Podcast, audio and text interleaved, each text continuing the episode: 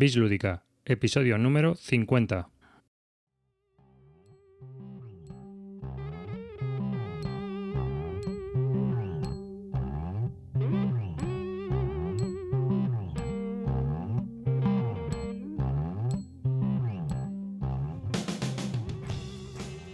Hola y bienvenidos al episodio número 50 de Bislúdica. Yo soy David Arribas y os doy la bienvenida de parte de todo el equipo que formamos Bislúdica. Antes de dar comienzo al sumario me gustaría comentaros tres cosas. La primera de ellas es que hemos cambiado la página web de Planeta Lúdico, la hemos hecho pues mucho más moderna, eh, mucho más limpia, con un diseño mucho más minimalista y, aparte de eso mm, la mayoría de los cambios están por detrás. ¿no? Eh, hemos fortalecido, por decirlo de alguna manera, la plantilla en la que se asienta planetalúdico.es que como muchos de vosotros sabréis, pues es un agregador de noticias eh, de blogs de juegos de mesa en español. Eh, todos estos cambios vienen pues porque ya tocaba, eh, la plantilla que estábamos utilizando era una plantilla gratuita y ya nos estaba dando problemas con muchos artículos que estaban formateados de cierta manera particular y bueno, pues eh, se publicaban los textos desvariados, las imágenes descuadradas, etcétera, etcétera. Ahora estamos utilizando el mismo sistema que tenemos en Bislúdica y bueno, pues es un sistema más estable, más flexible y con mucho más potencial. La segunda noticia es que hemos creado un mercadillo dentro de Planeta Lúdico. Eh, podéis encontrar este mercadillo en planetalúdico.es barra mercadillo. Esto, esta página la hemos creado pues, con un objetivo en mente y es, eh, uno, que genere más tráfico hacia lo que es el agregador de noticias para que se visiten más blogs sobre juegos de mesa en español y dos, pues para que haya un sitio de compra-venta entre particulares de juegos de mesa usados. Eh, principalmente porque nosotros también tenemos muchos juegos de mesa que muchas veces queremos dar salida, ¿no? Y esta página web es también muy flexible, muy potente y nos permite de una, de una forma muy cómoda pues vender nuestros juegos a, otros jugadores y a otras personas, ya sea en mano o lo que sea. También permite cambios, eh, aceptar ofertas, eh, dar más ofertas. O sea, es bastante personalizable en los campos de precios y demás. No tiene por qué ser compraventa solo. Puedes también intentar cambiar tus juegos por otros y ponerlo en la descripción. Y antes de pasar al sumario, me gustaría comentaros la última noticia, que es que nos ha salido nueva competencia. Es un nuevo podcast sobre juegos de mesa, se llama Días de Juego y está realizado por Tania, José Rentón y Paco Gurney. Es un nuevo podcast que va a tratar mucho, por lo visto, entrevistas y que van a ir a las jornadas a entrevistar a la gente y demás. Eh, por lo menos es la intención que han dicho en el primer programa. Y yo creo que también empiezan a cubrir un nicho que hasta ahora, pues el resto de los podcasts de juegos de mesa, pues no hemos cubierto, ¿no? Ya tenemos el programa cero entre nosotros y eh, me consta que están preparando ya su primer programa que lo grabaron en Homínidos y que dentro de poco pues imagino que lo publicarán. Desde aquí, desde Bislúdica, todo el equipo, les deseamos lo mejor y que, bueno, pues que nos hagan buena competencia para que así mejoremos, ¿no? Todos. La competencia es buena para eso, para mejorar. Los podéis encontrar en díasdejuego.com. También colocaremos el enlace en la lista de temas pues, para que los podáis localizar fácilmente.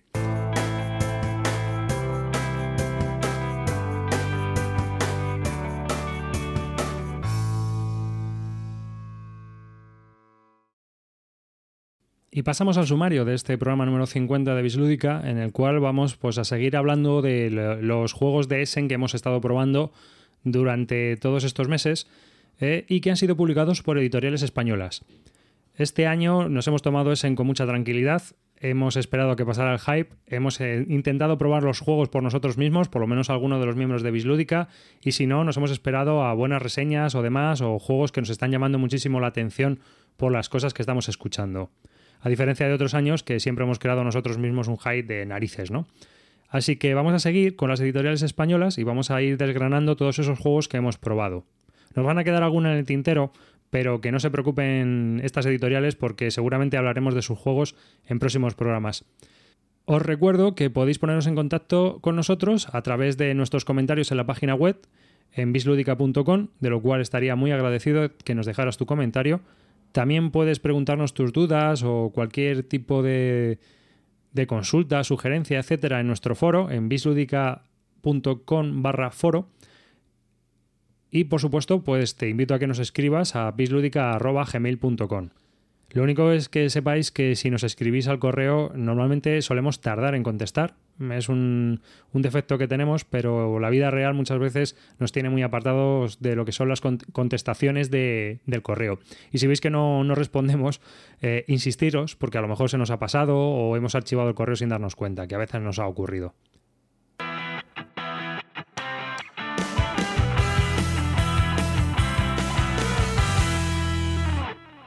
Este programa está patrocinado por Zacatrus. Zacatrus es una tienda online de juegos de mesa que podéis encontrar en zacatrus.es. Eh, en esta tienda online podéis encontrar todos los juegos de mesa que vamos a nombrar hoy en este programa, ¿no? Eh, algunos de ellos los recomendamos, otros de ellos no tanto, pero todos esos juegos los vais a poder encontrar en esta tienda online de juegos de mesa, donde quizás su mayor valor añadido es que tienen una grandísima atención al cliente y se preocupan bastante por atender eh, al cliente de una forma que, que éste quede bastante contento. ¿no? Como os he dicho, pues podéis encontrar esta tienda en zacatrus.es.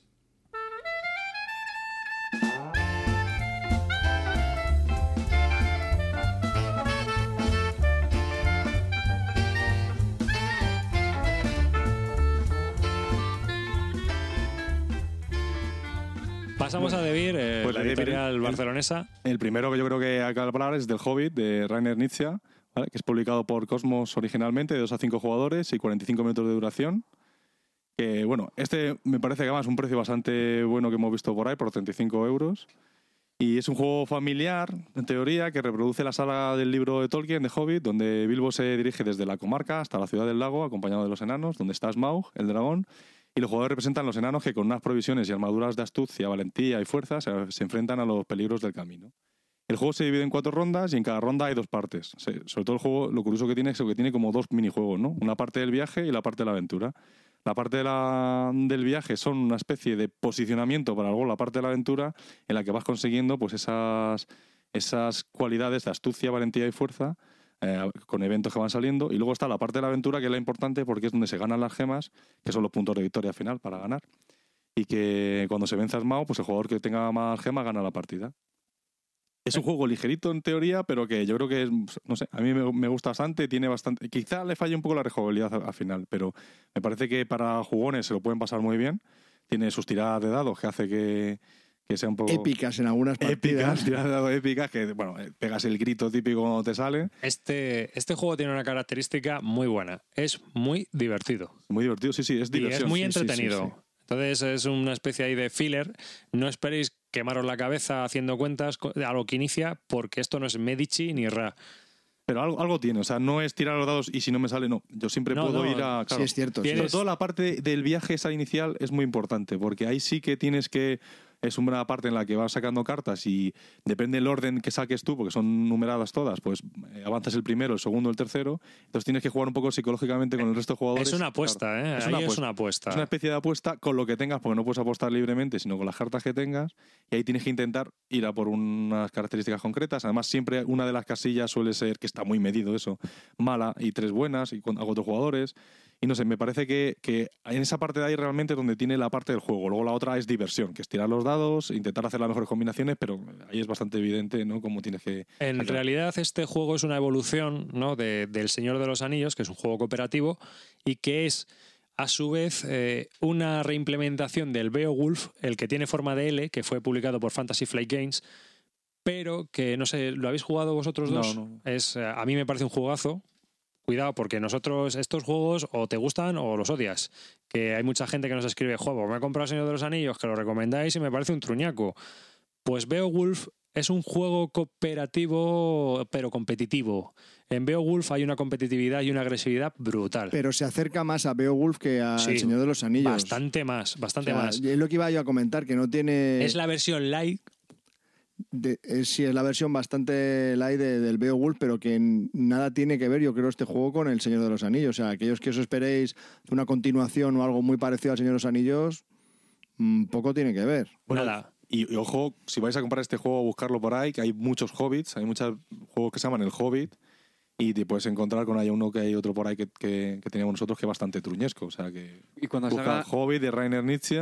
Y cuando salga la película, seguro que salen otros más como setas, ¿no? Sí, sí, sí. Entonces... de todas las maneras, este juego que hizo Quinicia, yo. Eh, demuestra que cuando le da la gana hace buenos juegos. O sea, hace juegos bastante interesantes. Bueno, pues, inicia así. Además tiene una cosa curiosa. ¿Recuerdas que tiene una especie de variantes el juego que, para Sí. ampliarlo? Esas variantes me da la sensación a mí, ya lo hablamos, que eran así como era el juego originalmente y luego Lo han reducido. lo redució un poco para ser un poco más familiar. Más familiar. Mm. Entonces me da la sensación de que con ese puedes jugar con gente no jugona y en la parte, o sea, las variantes, jugar todas las variantes, puede hacer un juego bastante... bastante Otra cosa que me gusta, que también es un poco adquirido de, de Beowulf, es eh, la toma de decisiones. Estás tomando continuamente pequeñas decisiones, sí, no son, no son graves, ni estratégicas, ni te van a llevar al final de la muerte peluda. Es decir, no vas a tomar una decisión y has perdido la partida. ¿No? Pero sí que puedes salir más beneficiado o más perjudicado, depende de lo que hayas decidido. Sobre todo en la zona del viaje. Y luego si, si vas o no vas en la aventura. ¿no? Sí, si eso- tú decides tirar los dados o pasas en la rosca y que se encargue el siguiente de la película.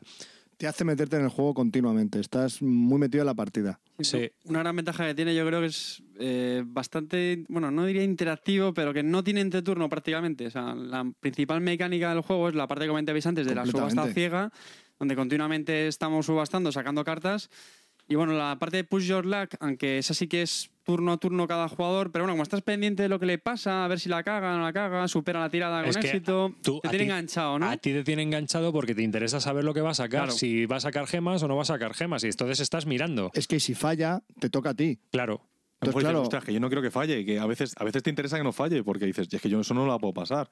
Y no se lo quiero dar a este, o la tengo que hacer yo, porque si no avanza el ¿Sabes? Que, que tampoco es evidente de si lo consigues tú, me toca a mí mejor. ¿Cómo fue lo de la tirada épica? Que no me acuerdo. 12. o- No, no- no, sé. sacó todos los hachas todos los posibles hachas y los tenía que sacar. Sí, sí, sí. Tenía que sacar 8 hachas, Ahí me parece que saqué el- 10. Y, y- y con los cinco dados sacaste todo hachas, ¿no? Sí, sí, todas- Dobles todas además. hachas dobles, sí, sí, sí. Sí, lo consiguió, lo consiguió de pleno. Verdad, eran, eran los cinco dados do- doble. Sí, sí, dobles 10 hachas dobles y necesitaba 8, me parece. Por el lado negativo, eh, yo hay una cosa que Mítico. eh, y ahí le supera a Beowulf es en el arco narrativo. Mm, Beowulf eh, te metes dentro de la historia. Estás haciendo la campaña de Beowulf, ¿no? La, la gesta de Beowulf a lo largo de la historia. O sea, es mucho más narrativo, y eso que los juegos de Quinicia son muy abstractos.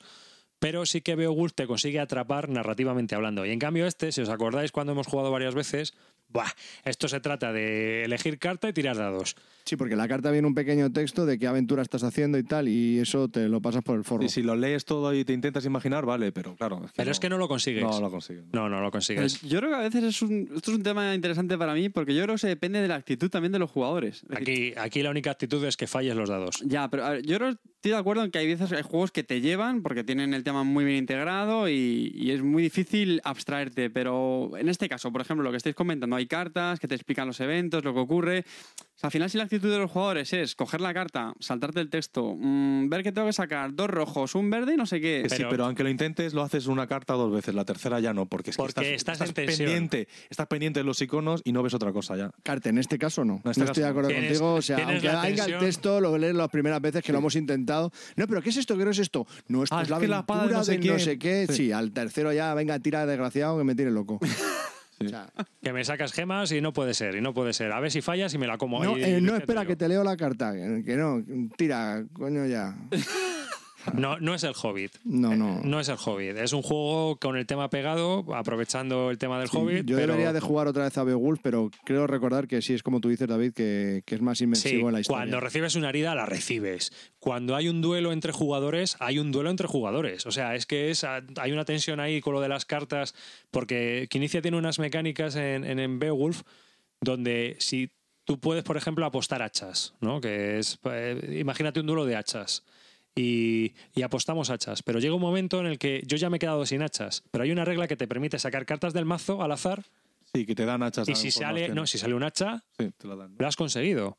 Entonces, es un juego que te apuesta continua, donde se va haciendo la gesta de Beowulf y a ver quién consigue ser el, el heredero, ¿no? Y lo de los duelos hay veces que es épico también, como las tiradas de dados del Hobbit, pero con cartas entre jugadores, no contra el juego. O sea, hay más interacción ahí, ¿no? En esa parte. Es brutal. Como opinión final, yo, la verdad, a mí el juego me gusta bastante. Es un juego ligerito, familiar, pero además te sirve para acabar una partida cuando te quedan. eh, no tienes. O sea, tienes más tiempo para un filler, pero no tienes tiempo para jugar otro juego. Y entonces dices, un hobbit, Sí, un media hora, sí, desde luego. jiji jaja y, para casa. sí, sí. Y yo tengo un poco de miedo por la rejugabilidad, porque realmente la segunda vez que la jugué me divertí un poco menos y dije, "Mm, Ah, pues yo, No te- macho, no lo a sé, lo mejor no depende sé. del grupo, ¿eh? También. sí, porque si pues. te, todos se integran y ven no sé qué tal, puede, puede cambiar. yo me lo he pasado brutal, ¿eh? Y he jugado ya unas cuantas veces. Yo dudo de lo que tú dices, lo de la rejugabilidad. No, es que la ¿eh? segunda vez me pareció que dije, "Uy, no sé, la, la la primera me dio más sensación de, a lo mejor fue, no sé, por conocer cómo era el final, que no era no lo sabía. Pero Puede que sea que eso también, quizás.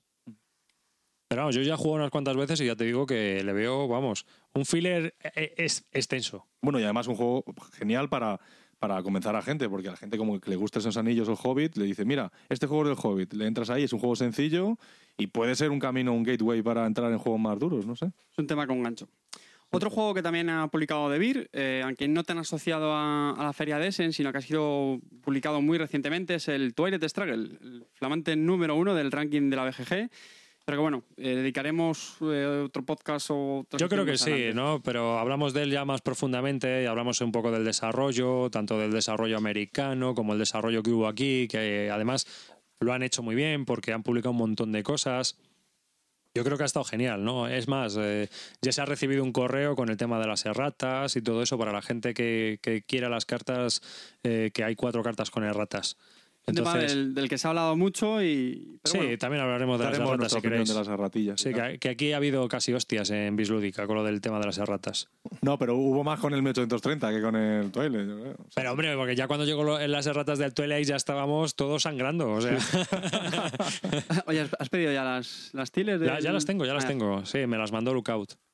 A mí también. Sí, con dos cartitas vienen, A ti eh, también, con ¿no? una Las del- expansión del tablero y demás. No, te la van a regalar a ti las dos cartitas por ser quien eres.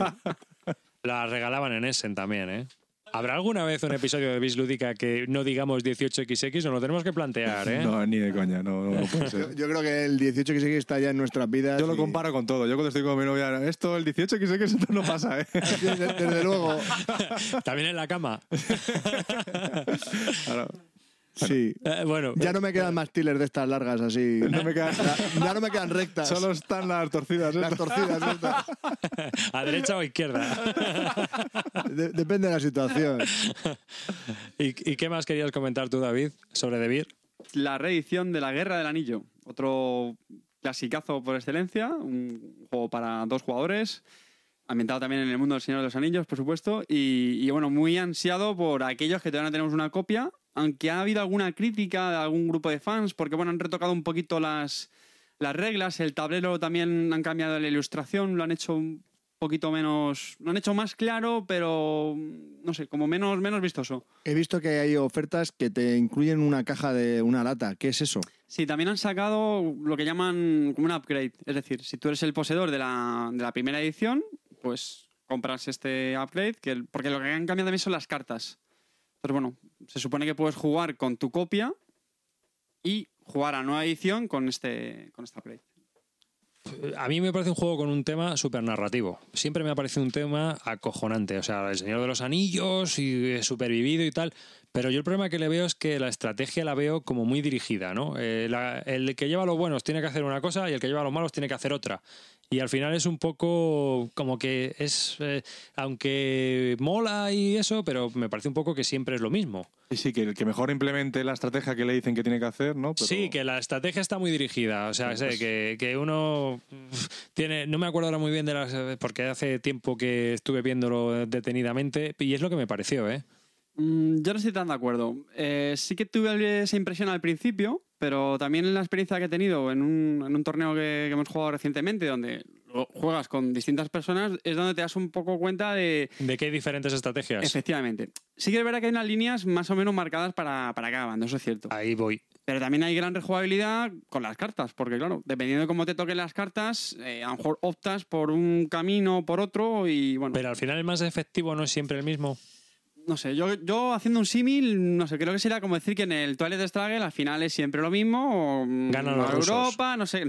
o sea, no sé, yo creo que lo, si me apuras, la crítica diría que, es- que está en la estrategia más marcada por las cartas que te van tocando que, que por eso. Pero bueno, aún así yo creo que es un juego mm, bastante épico, sobre todo con una, con una tensión muy, muy interesante. Y, y no sé, yo creo que para los amantes del Señor de los Anillos es un imprescindible. Hombre, sí, para los amantes del Señor de los Anillos es imprescindible, eso está claro. Tiene, tiene todo lo de Sans Anillo, lo tiene Devir todo, ¿no? No sé si tiene algún... Creo que sí. Sí, todas las licencias las tiene Devir.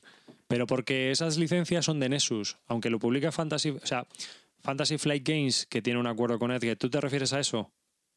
No, no, ¿Vas no, por ese camino? no, no, te lo decía porque estaba viendo que el Hobbit, el, el, Gran Anillo, el Sans Ah, Anillos bueno. también era suyo, que, Sí. que no sé si tiene un acuerdo de licencia Porque con... creo que el Hobbit en realidad, aunque lo saca Fantasy Flight Games, está diseñado originalmente por una compañía italiana. O sea, está publicado por, por la empresa madre, que es otra distinta. Y creo que De Beer tiene el acuerdo con la empresa madre y no con Fantasy Flight Games. Creo, ¿eh? pero no me hagas mucho caso. Sophisticated Games. Puede ser. En este caso. ¿no? O sea, que no eh, eh, Sophisticated Games vende la licencia a Fantasy Flight Games, a DeVir, etcétera. ¿Vale? No lo publica Fantasy Flight Games como tal. Ahora- ahora- yo tengo que cenar algo. Pedimos algo. si no, es que son las 10. sin-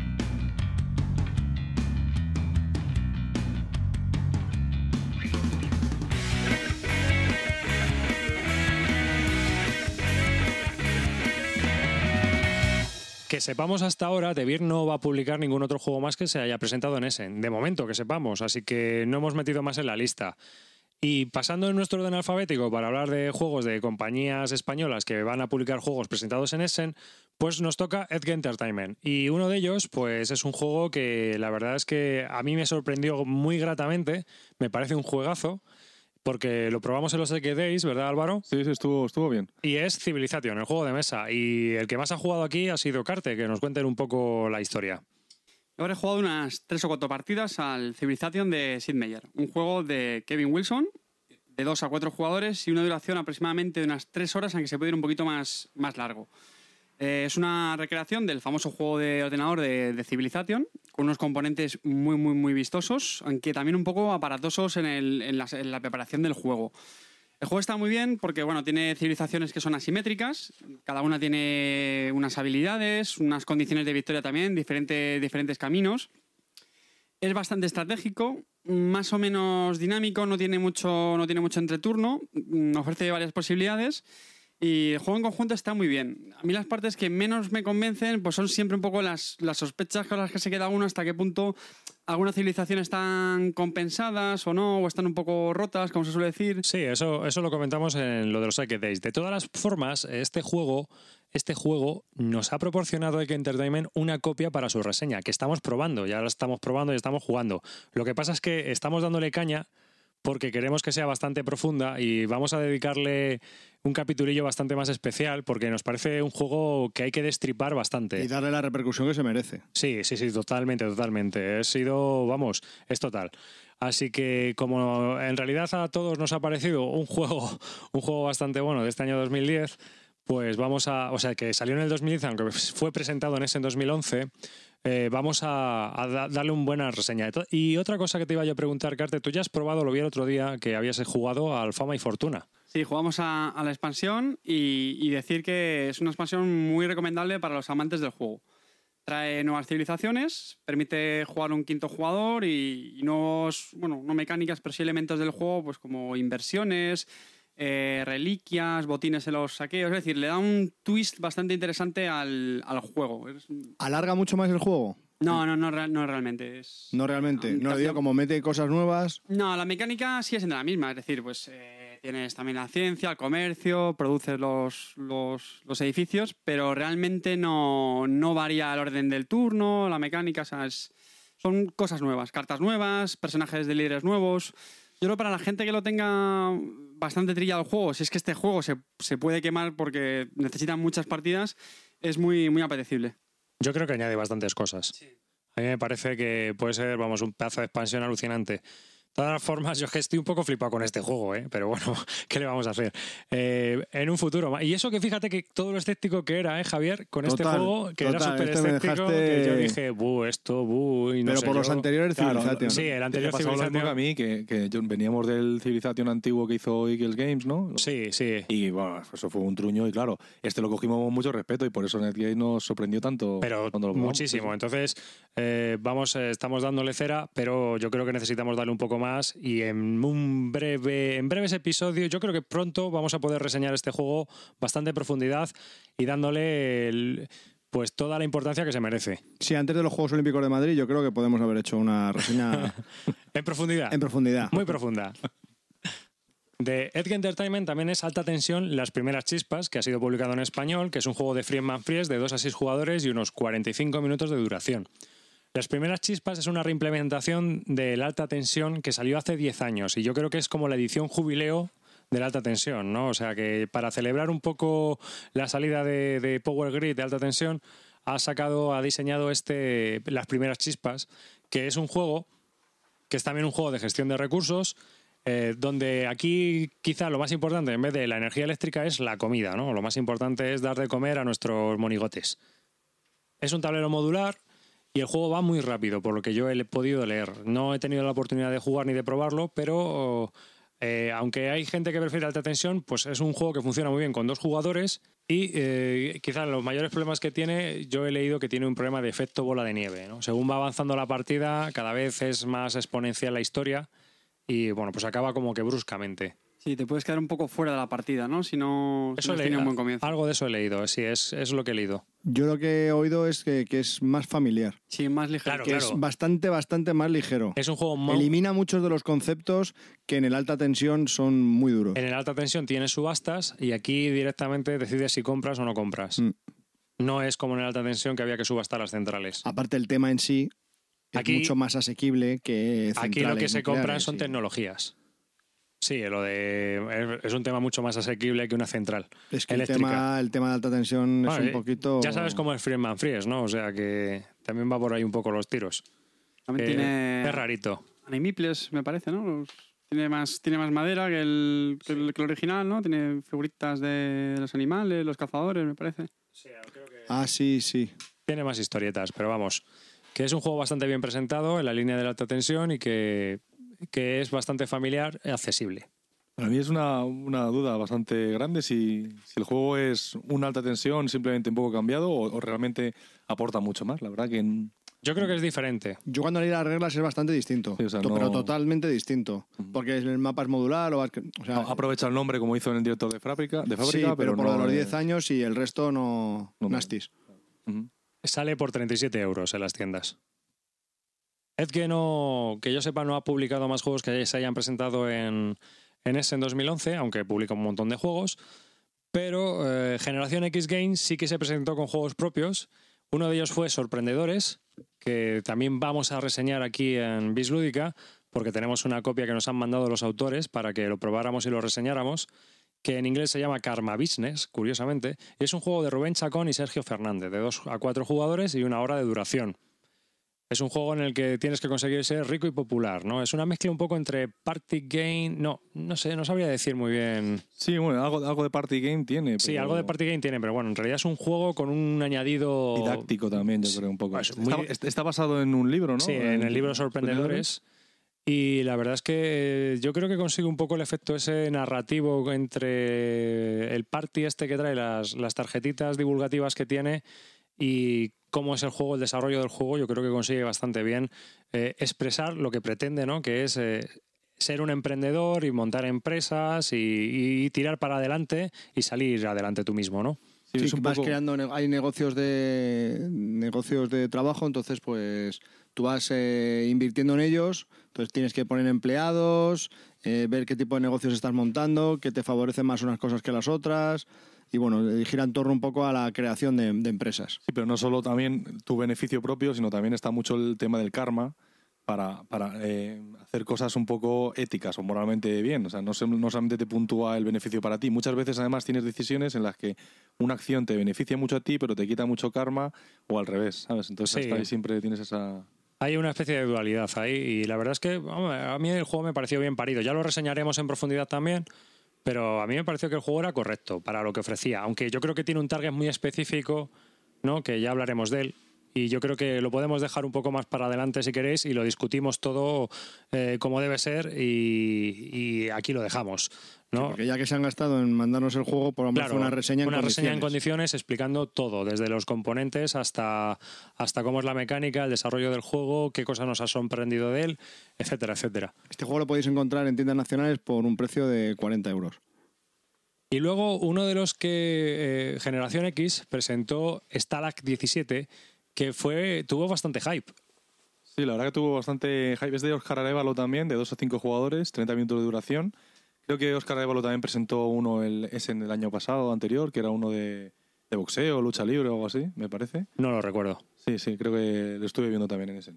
Y en el juego, pues eso, son tres prisioneros de una... Bueno, está basado, está 17, me imagino que en la película, el mismo nombre, el clásico de, de la guerra, pues es en el juego tenemos tres prisioneros de una nación, en el que consiga hacer Es escapar a los el, prisioneros. perdona, que te interrumpa, la, la gran evasión, me imagino. No, ¿no? la gran evasión es Stalag Luft 3. Ese Stalag 17 es otra, es Es otra película. Ah, pues no sabía que era que Stalag 17 era una película de... Sí, sí, es una película de cine clásico. Vamos, me imagino que está basada en eso. Es una- un campo de concentración alemán, pues esa, en la Segunda Guerra Mundial.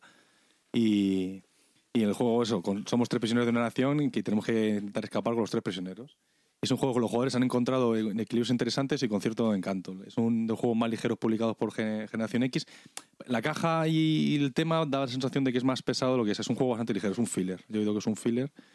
Y bueno, eso es de la. de Pero la es que yo creo que ese es uno de los problemas, y yo creo que es un problema ¿eh? de generación X, que te presenta los juegos en unas cajas excesivamente grandes, eh, que vale, que es una estrategia de marketing, pero que luego están llenas en un 90% de aire. Sí, Stalag 17 es un ejemplo muy claro de eso. Sí.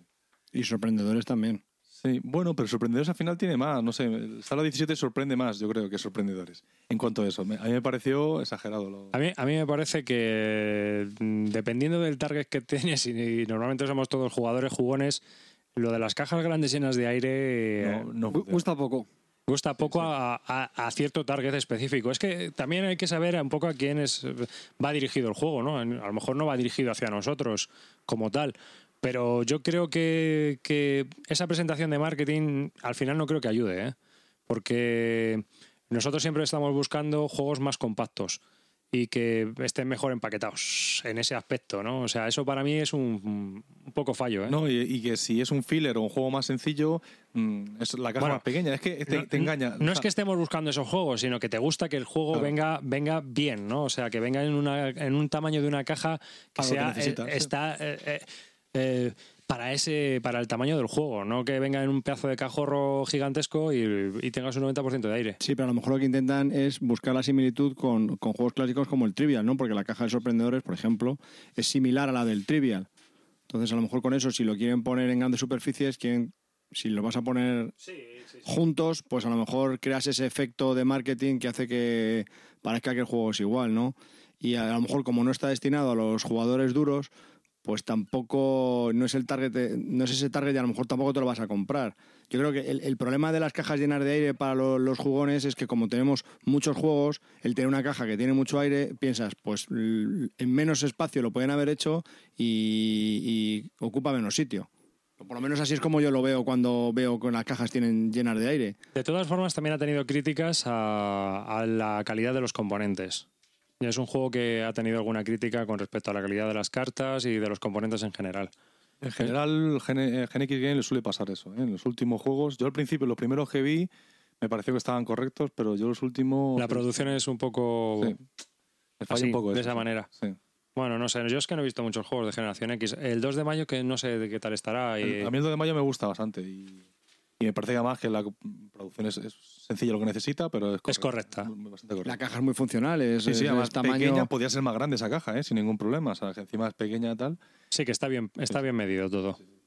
Sin embargo, no sé. Sí, yo noto un cambio también de, del 2 de mayo a estos dos últimos que hemos hablado. Noto un cambio en...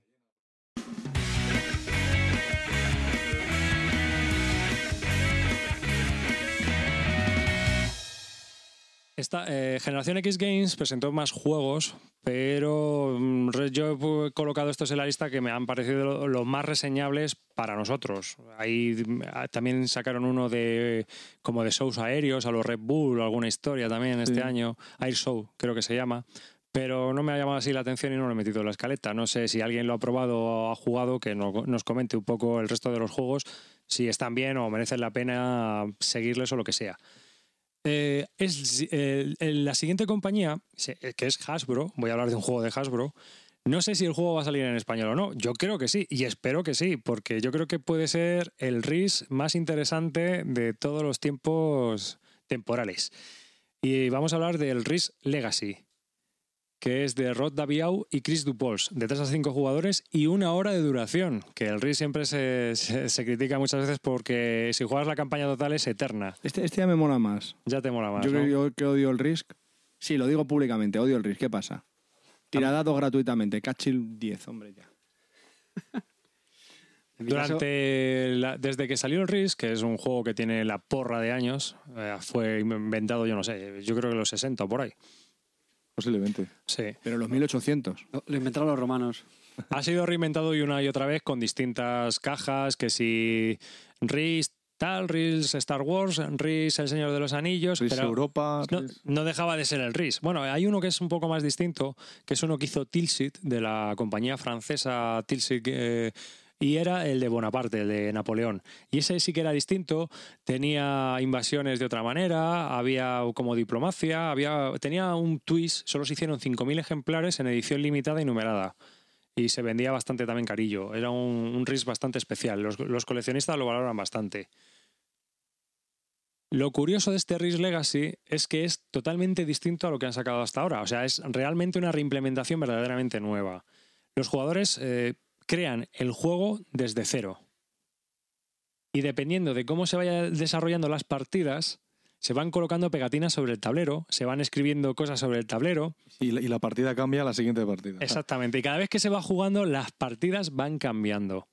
Las ciudades obtienen nombres, las posiciones iniciales van cambiando, eh, se, van, se van colocando bonus o malus en, en distintas regiones donde uno quiera, etcétera, etcétera. Dependiendo de las posiciones de la partida, como hayamos terminado.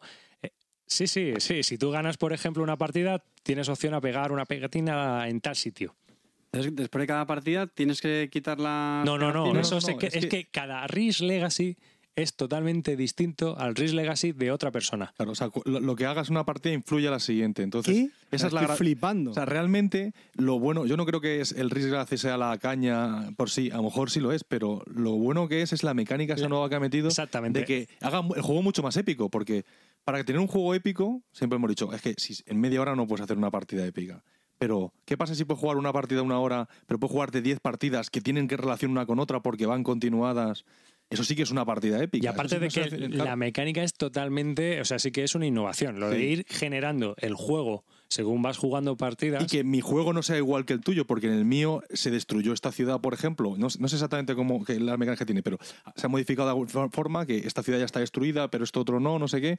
Entonces, tú cuando juegas a mi juego, juegas con el estado del juego como se ha quedado. O sea, Pero- más- Pero es como si fuera un modo de campaña el juego. es como si fuese un modo de campaña, pero puedes jugar con jugadores distintos. No es que tengas que jugar con los mismos jugadores siempre y continúas por donde ibas, Por ejemplo- sino que lo que hagas una partida pero hay, un, hay un tablero y se va haciendo el tablero o son tableros modulares. No, y no, se- es un No, eso- tablero y se va modificando con cosas.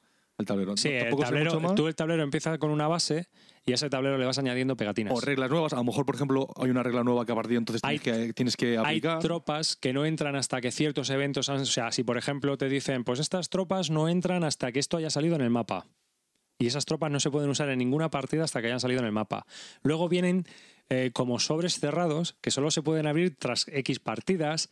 Es más, la gente cuando le compró el juego se llevó una sorpresa de la leche porque quitó el inserto y debajo del inserto, que no en teoría no tendría que haber nada, había un sobre cerrado como puesto top secret y confidencial. Y no todos los Risk Legacy son iguales. O sea, hay distintos modelos con distintas tropas, con distintas tarjetas, con distintas Estoy pegatinas. flipando. A, a mí me gustaría que los oyentes pudieran ver la- las caras del calvo y mía que estamos alucinando. A mí me parece que es un concepto muy bueno, ¿sabes? Lo que venimos de los mundos de los juegos de rol, que nos gusta más el, el- el hecho de lo que hagas una partida te influye a la siguiente y entonces te va desarrollando y, y- y entonces te, te da la sensación mucho más de, de- de evolución el juego, ¿sabes? Sí, es, es colaborativo. este. Yo espero que, Esa parte que- es colaborativa. que esta mecánica o estas ideas se, se apliquen en otros juegos otra gente, igual que ha pasado con los deck building games, por ejemplo, con el Dominion, que mucha gente lo empieza a coger, que se, que se cogen las ideas para otra cosa, porque me parece buenísimo. Este RIS, eh, según Hasbro, lo has terminado de fabricar tú mismo en tu casa tras 15 partidas. O sea, necesitas 15 partidas para terminar, o sea, para tener un RIS único. Esa iba a ser mi siguiente pregunta, la rejugabilidad de este tipo de juegos. Bueno, ya infinita, macho. Si, a No, ver, si vas no, poniendo pegatinas, vas cambiando, Ahora, vas ahora se llegará un momento No, que, que ya no, no, pero espera, espera, más espera, pero lo que entiendo es que ese ejército te entra cuando se funda esto, pero si esa ciudad se destruye, ese No, no, ejército... no, no, no, no es que se destruya. Tú vas poniendo cosas en el tablero y cada vez el tablero tiene más cosas. Más variables, más eventos, más historias. Yo, yo tampoco eso- te digo que se destruya, Ah. a lo mejor sí, pero, pero tú imagínate, o sea, la mecánica podría ser eso, podría ser que se destruye una ciudad y ya, ya no se puede jugar con ella. Yo no sé realmente si eso no, está eso no, no, no, que yo creo sepa, no. Pero por Pero ese es ejemplo, el concepto que- que por decía. ejemplo, sí que ha salido un consejo y es que te dicen que cuando te salgan los malus para repartir, a, la, a Oceanía le pongas un menos dos. O sea, tú puedes hacer que una región sea eh, más incómoda de invadir que otras. Entonces, pues para equilibrar la partida te dicen que en Oceanía le pongas un menos dos. Pero salvo esto, la mecánica sigue siendo la misma. Sí, la mecánica es similar. Lo de los Sí. dados, los dados ejércitos... 20.000 Claro, por eso digo que realmente no es que creo que sea el Risk y la hostia, pero la mecánica que ha introducido y cómo se la han currado Es y tal, y eso me parece súper mí ya me llama para jugar, vamos. Sí, sí, a mí también, a mí también me llama Es, mucho. es- es más, me llama hasta comprármelo para ir haciendo el, el tablerito. O sea, eso me, me- vamos, me, me vuelve loco. Acércale el iPad a Javi que va a hacerme ya el pedido. De, de momento está en inglés, así que esperamos eso a que salga en español. Espero, yo espero que salga en español, vamos. No sé, a mí me gustaría ver, es un juego que me gustaría ver en español. Hombre, siendo de la saga de- del Risk, ¿no? Además, Raro sería que no, que no saliese. Pues este me ha sorprendido, ¿eh? Este Además, me ha sorprendido Es curioso realmente. porque el nombre a mucha gente le tiró para atrás al principio, vio Risk Legacy, pensó que iba a ser pues eso, el Risk Otro original, refrito. el principio, no, y además el original, el Risk como era al principio, porque el Legacy y, y la gente se llevó muchas sorpresas cuando empezaron a ver lo que era. Es que yo he pasado, o sea, si pone Risk, yo paso. Pero Legacy, es que, no sé, no, no sé, no, no, es que no sé, no, es que no me lo esperaba, no, no sé. Y luego encima que dura una hora, eso también me sorprende muchísimo. Las partidas son cortas. Claro, Al final, si está planteado para hacerlo como, Son como misiones. escenarios, eso, misiones. al final sería como si, son más 15, sentido. 15 partidas, serían como 15 horas. Bueno, pero date cuenta que ya tienes 15 partidas hasta que tengas el juego completo y a partir de ahí ya es cuando la rejugabilidad se ve un poco más comprometida. Porque hasta ese punto te lo estás pasando bien. Estás ahí añadiendo cosas al tablero, sacando tropas nuevas. Sí, bueno, eso es un problema. Para nosotros, más de 15 partidas, vamos, Ah, eso, es- bueno, Eso te iba- eso te iba a un digo, problemón que... digo, ¿Cuántos juegos que tengamos? Ah, esto es para la familia. 15 partidas. Nosotros que somos del culto de lo nuevo, esto es para regalárselo a alguien de la familia y jugar con él. Yo creo, directamente. Sí, porque, vamos, 15 Hombre, pero partidas... tampoco creo que tengas que jugar 15 partidas para sacarle jugo, pero con dos o tres partidas ya... No, pero que la rejugabilidad, que te va enganchando para, para ver cómo va evolucionando el tablero. Sí, sí, sí. No, es Por la rejugabilidad definitiva. Es, no es claro que cambia la partida de una a otra, es que tú la has cambiado en la partida anterior. Y la sea, vas haciendo. Claro, o sea, no es igual a que la anterior porque he cambiado la Y regla. te vas generando el escenario para la siguiente partida. Ah, claro, por eso Pues digo. Me parece, vamos, una idea A espectacular. mí me, vamos, esto había que añadirlo porque sí o sí, porque me ha parecido, yo no soy muy de RIS, a mí el RIS ya me aburre olímpicamente porque la mecánica la tengo muy trillada y he jugado al RIS 20.000 veces de pequeño, pero a mí esto me ha parecido muy original y había que decirlo, o sea, eh, No, había que luego. ponerlo. Y de la H de Hasbro pasamos a la H de Homoludicus, es una editorial catalana que presentó juegos propios en Essen y también va a publicar varios juegos de los que se presentaron en Essen en el mercado español. Y de los que presentaban ellos, eh, hay pues varios, entre ellos Crusoe, que presentó un prototipo, pero que de momento todavía no ha salido al mercado y va a tardar, yo creo que se vuelve a presentar este año en el 2012 otra vez, de nuevo, me Sí, creo parece. que han vuelto a reservar otra vez para, para ese en 2012. Es un juego de Alberto Corral, más conocido en los mundos de interneteros como Brother, que es activo en los foros de la BSK, tiene, escribe a veces en un blog. Y ahora tiene una sección en el, en el tablero podcast con, con Kabutor. Pues también es verdad. Así que eh, tú has probado el prototipo, ¿no, Carte? Sí, señor. ¿Y qué te pareció? Me pareció un juego también muy original. Es un cooperativo, pero donde también solo gana un, un jugador. Y sobre todo muy narrativo. Yo creo que si hay una palabra que define mejor el, el juego es eso. Es un juego al estilo de vive tu propia aventura, en la que los náufragos que están en una isla y tratan de escapar de ella, pues pasan por distintos escenarios, aventuras, en las que pues también tienen que conseguir comida para la supervivencia, enfrentarse, yo qué sé, a los caníbales. Es un juego bastante narrativo, muy, muy, muy interesante y también muy ¿Qué original. probaste? ¿Es un prototipo? Fue el prototipo, sí. Y era un juego para uno a cuatro jugadores, ¿no? O sea, es, está pensado de uno a cuatro jugadores y la duración. Yo fue como unas hora y media, dos horas más o menos. Sí. Yo, a mí me parece que es un juego que debe ser una experiencia jugarlo. Eso es. es mm, ya te digo, es bastante inmersivo. Es decir, esto a la vez es un poco fueron las dudas que me provocó. Es decir, hasta qué punto es muy rejugable un juego donde vas viendo las cartas de eventos que te van, que te van pasando. Es decir, la primera partida es, creo que te da una experiencia muy, muy buena, porque te vas sorprendiendo, vas descubriendo un poco lo que va ocurriendo. Eh, mis dudas vienen más cuando piensas si después de ya tres partidas y ves que te encuentras contra los caníbales ya otra vez, o sabes que si te metes en el agua a lo mejor te ataca el tiburón y cosas así, te va a producir el mismo efecto. Y esta especie de sorpresa que te crea eh, al descubrir que es un juego nuevo y único y es una experiencia, ¿qué, qué, qué hay más? ¿Dentro de los familiares, los jugones? No, yo ¿Cómo como, lo enfocarías? como familiar no. Hombre, jugón como tal. ¿Pero no- por qué para familias no? Si es como una experiencia. ¿Dónde está...? Es un poco rolero, ¿no? Sí, eso es, eso es, más Ah. fácil. Justo, ahí David la ha dado porque al final. ¿tú, tú ves un poco a la familia jugando al rol. Ya, vale, vale, vale. Es que no lo entendía, por eso... No tanto por complejidad, porque yo creo que es un juego que, de hecho, de reglas, yo creo que es, eh, es sencillo, fácil de, de jugar, se aprende rápido. Está bien porque, bueno, tiene una, una serie de decisiones que, que tienes que tomar. Pues, oye, eh, vamos a dedicarnos a hacer esto, o a construir lo otro, o alguien recolecta esto. Pues como un Sims. Sí, bueno. ¿Qué tendrá que ver? Tú, tú diré que sí, tú diré que sí.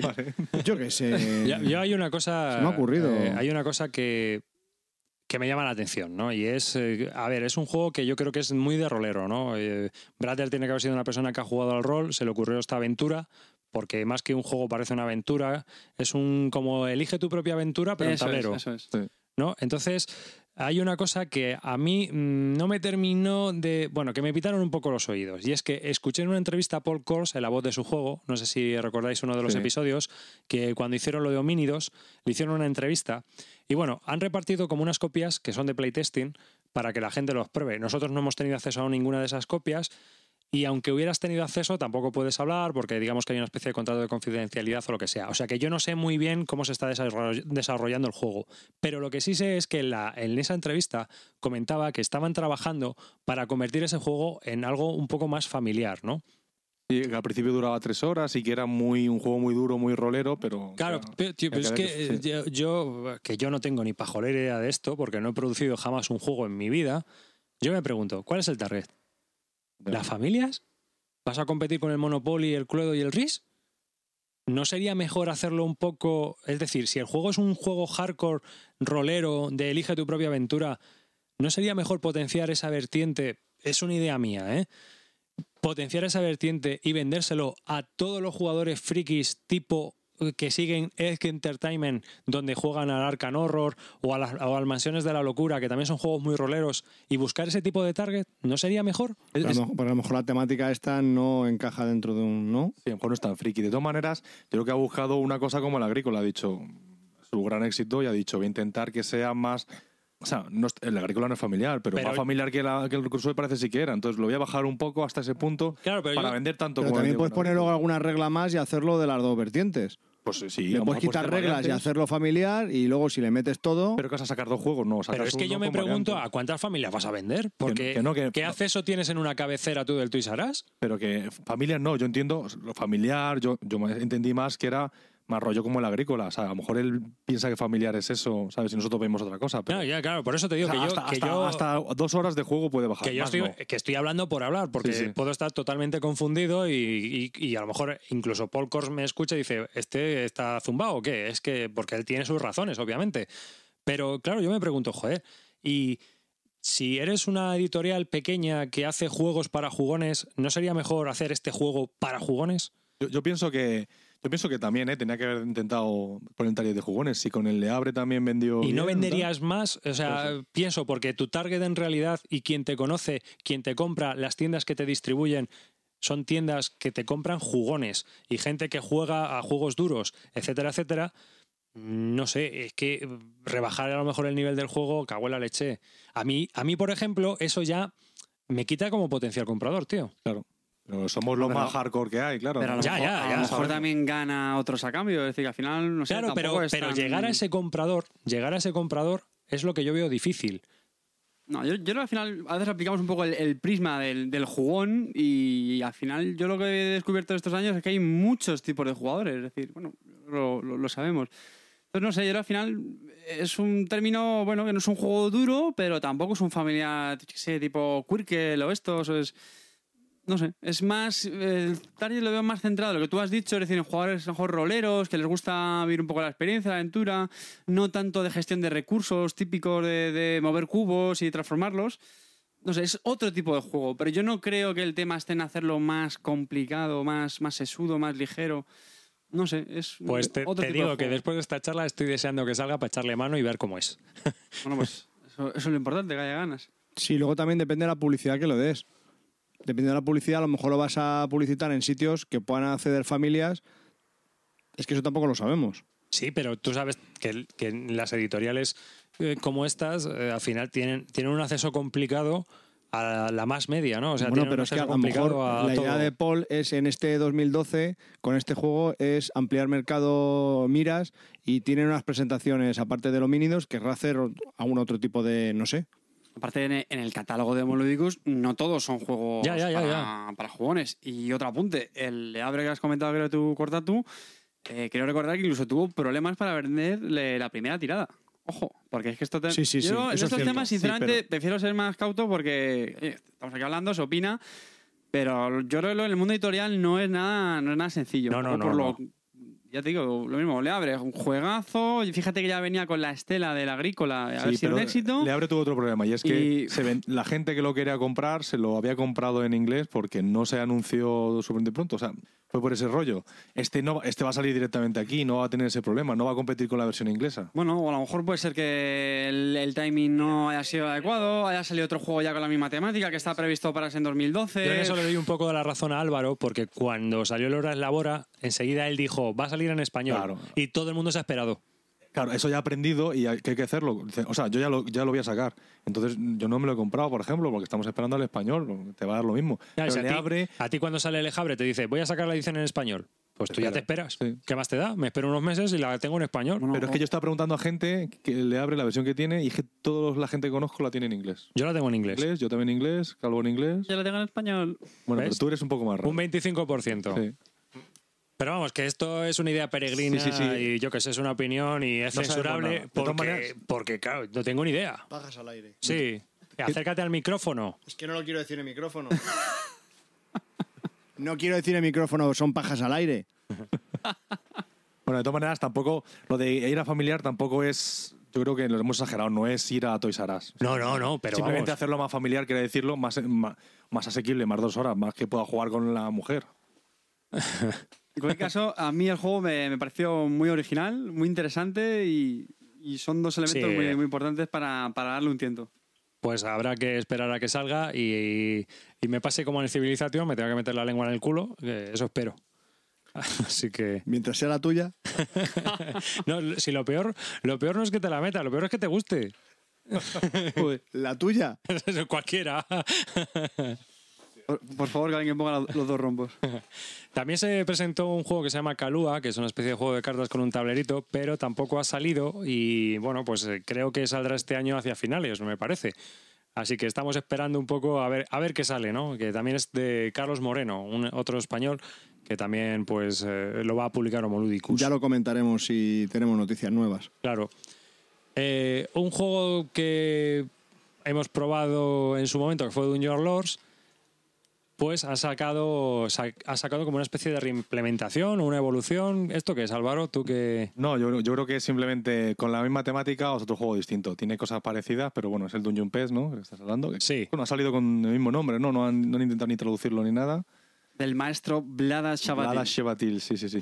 Simplemente es un poco tirando el mismo rollo el tema, pero no creo que tenga mucho nada que ver. La verdad que no, no lo he seguido mucho porque Yo sí le sigo bastante la pista, Sí. me, Y la me regla- llama bastante. Fan, eh, fanboy. sí. sí, Te- Tengo que confesar que he abandonado, a Wallace por, por Vlada Shabatin, es mi, mi nuevo ídolo. eh, No. tien- tiendes a pasarte un poco, porque si Blada presidente, se te ve un poco el Pero lo primero. hago, no, me lo hago irónicamente. lo hago irónicamente. Sí, no, por ya. por No, es verdad, hombre. No, Bien No, por serio. Blada. Bien Yo a por este le, le que Blada nos asista. Os queréis callar, por favor.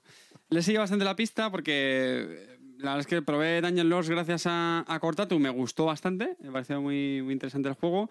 eh, con unos componentes también muy chulos, los de Dungeon P son, son preciosos y, joder, ¿por qué no decirlo?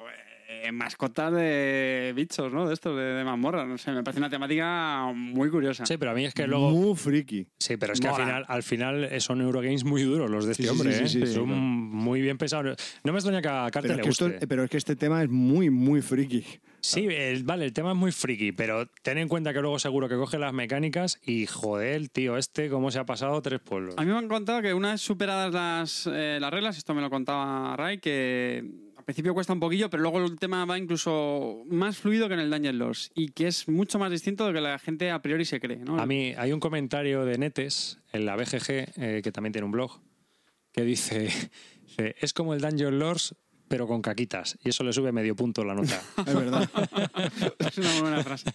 pero yo por lo que he visto por los tableros y tal, no me he leído las reglas, pero yo lo veo totalmente distinto. Es, es distinto, ¿eh? Sí, ¿no? Lo que me ha comentado Rey, que es, es más distinto de lo que la, la gente se cree. Lo cual es curioso, ¿no? Pues salen muchos juegos, ¿no? Alrededor de otros. Antes hemos hablado del Primeras Chispas, de la alta tensión, que tampoco se parecía tanto. Y... Sí, es verdad. Pero bueno, aprovechen. Yo creo que son juegos que justo buscan el tirón, ¿no? Del juego original para ganar en publicidad, pero que bueno, mira, si al final luego resulta ser distintos, pues como do- doble premio que llevan. Tengo entendido que no te lo vas a comprar por lo que veo, ¿no? ¿Cuál? Dungeon Pets. Sí. Son también de los que quiero probar antes. Porque me ¿Sí? sí, sí, sí. Pero sí. vamos a ver, si es presidente, tío. Que- Ah, es un fanboy, pero descafeinado. Ya, ya lo veo, ya. De palo, yo sé. Amago y no tiro. No, estoy, estoy muy cauto últimamente con las compras. Menos con. Con los con- no- 18 no, lo vamos a decir. con los 17 más 1. Sí, teni- teni- teniendo en cuenta que los últimos dos pedidos se ha dejado más de 300 leiros, pero bien, sí. Joder, Suerte que mi mujer no escucha el podcast. Qué vicio. La regla del 50%, ¿no? Has tenido que, que aplicar ahí.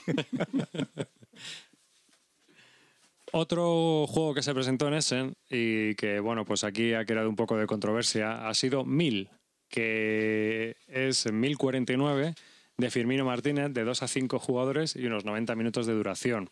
Y antes de que nos cuenten el desarrollo, a mí me gustaría deciros que el título es una rata. Sabía yo que lo ibas a decir. lo pone en el propio reglamento A que él ya sabe que, pero por cuestiones de, De marketing o de de marketing la había puesto así. Bueno, bueno, lo pone en el reglamento. Tanto como rata, no. O sea, lo pone, lo pone. realmente no hay unas reglas escritas de ¿Cómo cómo, que se no? escribían. No, no Sí, sí, está escrito. ¿Qué sí, me sí, estás sí. contando, no, tío? no, no. Sí, sí, sí, sí. Era lo que más se utilizaba era de otra forma, pero no. No, no, no, no, estás muy De equivocado. hecho, Claro, decían tío. que muchos sitios muchas veces lo cambiaban. Eso es mentira. Sí, sí. Cambiaban la representación para que fuese más cómoda de otra forma, como que sí- como quería. Eso es uno, mentira, porque entonces 23 podrías ponerlo como 50 menos 27 y no es así. Claro, no lo pone Hay unas, reglas, incómodo. hay unas reglas. Esto es un problema de que los romanos no tenían ceros y por eso se escribe así. No, sí, sí, pero. O sea, hay unas reglas escritas. Esto... no, pero no, no, era, no, no había nada. Pero eso serían los. Era una, una especie de estándar ad hoc, o sea, que se había ido creando No, así. no, no. Eso a lo mejor sería un papanatismo que surgió posteriormente. Pero vamos, no estamos aquí para hablar de cómo se escriben Sí, números romanos. Sino que, que tendría que haber sido el, el título, como diré. Entonces en el reglamento vendrá que el título debería haber sido MXL palito X. Sí, sí, ¿No? Sí, pero bueno, yo creo que eso es algo que se ha comentado ya y se ha explicado. A mí, sinceramente, a mí me parece bien que se haya llamado Mil. De hecho, Arribas, no te documentas, ¿eh? No te documentas. de hecho, originalmente el juego se llamaba Anno M. Ah, no, MS. Sí, es verdad. Año 1000. Entonces, a mí, sinceramente, me parece que le han sabido mm, darle muy bien ese cambio de nombre. Que, que bueno, no, está pues, divertido. A mí me parece divertido. Venga, sigamos. A partir de ahí ya. Estamos hablando más del nombre que del juego. Vamos a hablar del juego.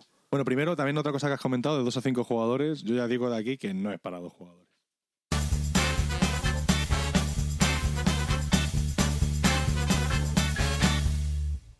Y vosotros, que ya lo habéis probado, pues contadme un poco cómo funciona el juego, qué tal los componentes, etcétera, etcétera. Bueno, pues bueno, lo cuento yo, que fue el que lo adquirí.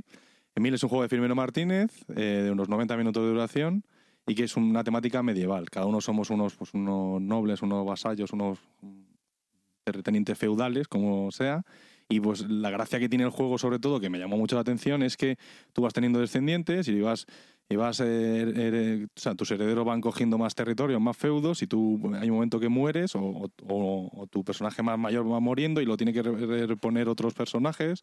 Y entonces, pues tiene la gracia también de que tienes hijas e hijos, y ese hijo, pues es un, es un, es un heredero tuyo, si es una hija, pues la tienes que casar con alguien y tal. Entonces, es un juego de gestión de recursos bastante típico, con esas excepciones de, de o sea, interesantes, pero que al final, o sea, se creó, yo creo que más hype de lo que, de que realmente era el juego.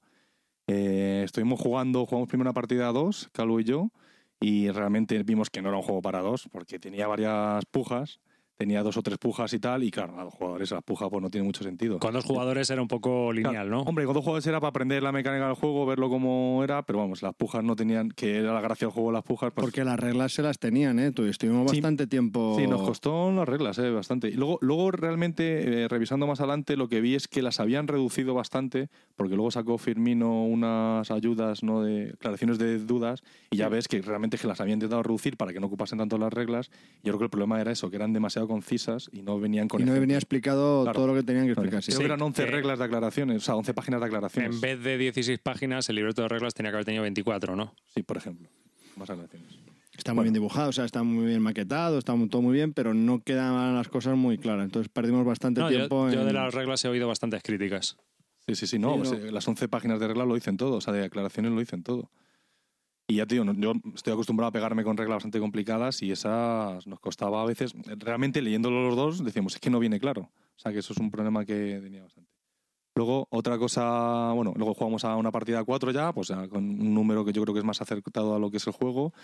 Y bueno, ya vimos sí que las pujas tenían más, tenían más gracia, tenían más sentido. Los tableros centrales se van ocupando ya por... Eh, Claro, se va ocupando el espacio que necesitaban. Había pero- más tensión, ¿no? más Por tensión, por pero le faltaba todavía una cosa. Y es el problema que tiene, y es que tiene como tres o cuatro pujas totalmente distintas, pero bastante distintas. O sea, una de ellas, eh, si ganas, te la quedas, lo del otro. La otra, si te superan, no sé qué. La otra es una a uno.